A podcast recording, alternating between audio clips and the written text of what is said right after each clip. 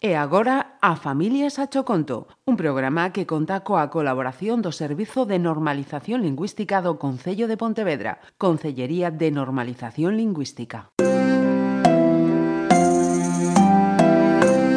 A Familias a Choconto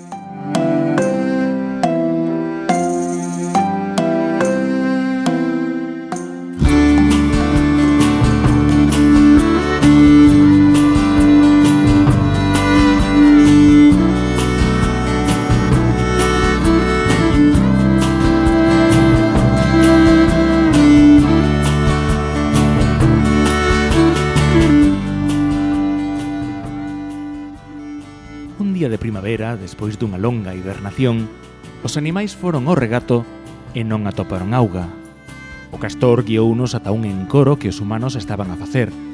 Entón foron buscar o búho sabio e pedíronlle consello, pero non sabía que facer. O coello tivo unha idea. Farían as súas necesidades no equipo dos humanos. A mofeta apuntouse. Esperaron a noite. Cada animal meteuse nunha máquina daqueles humanos. A mofeta tirou gases tóxicos nunha máquina e pechou a porta para que non escapase o cheiro. Tamén foi botando bombas fétidas polos materiais. O coello empezou a deixar nos asentos con guitos, para que cando chegasen os humanos se confundisen. O cervo bateu os cornos contra unhas rodas e reventou unas todiñas. O búho sabio era o encargado de vixiar o plan e estaba a sair perfecto. Os osos deronlle poutadas as portas para que os humanos pensasen que volverían a mañá seguinte para comelos. E así, moitísimas máis falcatruadas.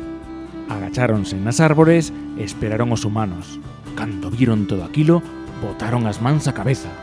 Os lobos e os osos ruxían ferozmente e os humanos escaparon cara ao río. Un deles, que quedara atrapado na padeadora guindastre, perdeu o control, chocou contra o encoro e caeu pola fervenza. A súa vida corría perigo, así que os animais decidiron rescatalo. Cando o oso chegou co humano a ribeira, os amigos aplaudiron de ledicia. Entón os traballadores colocaron un panel onde poñía Coidado, osos e lobos perigosos. Ningún home volvería a roubarlles o regato. A cambio, os animais deixaronlles facer un parque acuático nun curruncho do bosque e así gozarían todos da auga. Agora que vos vou dicir, algúns humanos aínda seguen co cheiro de mofeta e outros non poden ver os conguitos diante.